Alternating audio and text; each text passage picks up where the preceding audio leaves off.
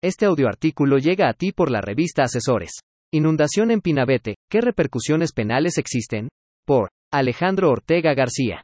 Al principio de mi carrera profesional me tocó llevar el asunto de pasta de conchos, una gran tragedia en donde 65 mineros resultaron fallecidos.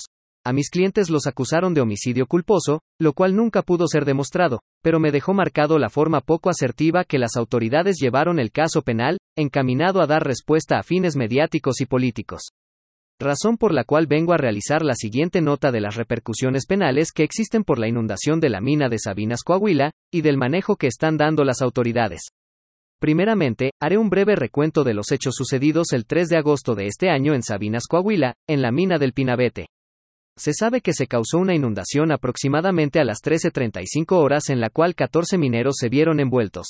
Cuatro de esos 14 mineros lograron salir y están estables, los restantes 10, y que al día de redactar este artículo seguían en el interior de la mina son José Luis Mireles, Sergio Gabriel Cruz Gaitán, Margarito Rodríguez Palomares, Mario Alberto Cabriales Uresti, José Rogelio Moreno Morales, Jorge Luis Martínez Valdés, Ramiro Torres Rodríguez, Hugo Tijerino Amaya, Jaime Montelongo Pérez y José Rogelio Moreno. Al parecer las causas de las inundaciones fue el agua proveniente de la mina Conchas, que tiene más de 30 años abandonada porque ésta se inundó por el río Sabinas. Para continuar con el tema daré una sucinta enumeración de los permisos y autorizaciones mínimos que la mina debería tener. 1. Concesión por la Secretaría de Economía del 2003. 2. Permiso de la Semarnat, que se le tuvo que conceder durante esta administración. 3. Reportes mensuales de la Profepa, varios de este año. 4. Permiso de operación de la Secretaría de Trabajo y Previsión Social, el cual se dio a inicios de este año. 5. Autorización de operación de protección civil. 6, etc. Ahora daré una enumeración de las normas oficiales mexicanas básicas, de mayor relevancia y obligatoriedad en materia de minas subterráneas. A. NOM 32 STPS 2008, norma oficial sobre minas subterráneas. B. NOM 30 STPS 2006, norma oficial sobre servicios preventivos y salud en el trabajo. C. NOM 26 STPS 1998, norma oficial sobre colores y señales de seguridad e higiene, e identificación de riesgos. Del estudio basado en observación de videos, fotografías, notas periodísticas, e información gubernamental pública y tomando como base solamente las anteriores normativas, se observa las responsabilidades de los servidores públicos que dieron permisos, licencias y autorizaciones, por posibles violaciones a las siguientes normas oficiales mexicanas. Violaciones a la NOM 32 STPS 2008, norma oficial sobre minas subterráneas. 1. No se observan estudios geológicos, hidrogeológicos y mecánicos de rocas. 2. No se advierte plan de atención de emergencias. 3.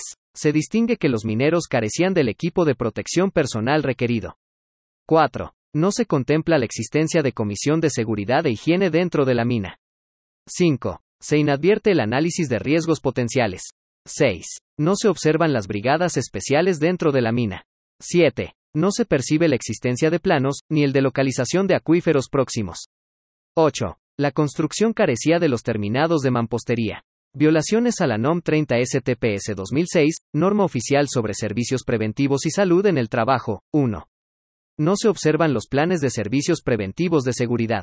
Violaciones a la NOM 26 STPS 1998 norma oficial sobre colores y señales de seguridad e higiene, e identificación de riesgos. 1. No se advierte ningún tipo de señalización.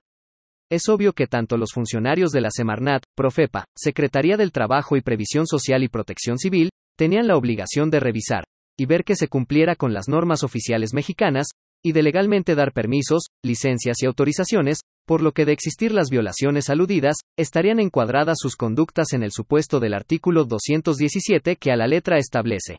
Comete el delito de uso ilícito de atribuciones y facultades. Párrafo reformado DOF 18 de julio del 2016 el servidor público que ilícitamente, inciso A, otorgue concesiones de prestación de servicio público o de explotación, aprovechamiento y uso de bienes de dominio de la Federación. B. Otorgue permisos, licencias, adjudicaciones o autorizaciones de contenido económico. Énfasis añadido. En conclusión, no se espera que los mineros puedan ser rescatados con vida. La situación es trágica. Las autoridades después de 13 días solicitaron la ayuda internacional, que ya les había sido ofrecida, lo que desató la suspicacia, de la posible pretensión de ocultar estos vicios de supervisión y de posible uso ilícito de facultades de sus autoridades, o de también probable cohecho, Si se rescatan los cuerpos de los mineros y se conocen los motivos de la inundación, se podría estudiar el tema de homicidio culposo por comisión o por omisión, lo cual significa que las autoridades y otros tenían una calidad de garante y sus acciones llevaron a la muerte de los mineros, ya que de haberse conducido con legalidad esto no hubiera pasado, pero sin esos elementos no se podrá acreditar. Lo que es apreciable a simple vista, es la posible ilicitud en que algunas autoridades se condujeron al darle su visto bueno a la minera, mina que ahora quieren adjudicar a un veinteañero de nombre Cristian Eliud Solís Arriaga, a quien ya le libraron orden de aprehensión, junto con otros dos trabajadores de la mina, que no tenían el funcionamiento de la mina en orden, por el delito contemplado en el artículo 150 de la Ley General de Bienes Nacionales, quien al parecer es un prestanombre, e inclusive lo mencionó esto el presidente en su famosa mañanera, lo cual, debe ser investigado a fondo, pero por el momento, Nada impide responsabilizar también a diversos funcionarios por las conductas que se han narrado con antelación, e ir sancionando al menos las conductas ilícitas que reúnan los elementos e ir forjando un poco de justicia para evitar que sigan ocurriendo estas tragedias. Como diría Hesiodo, si añades un poco a lo poco y lo haces así con frecuencia, pronto llegará a ser mucho.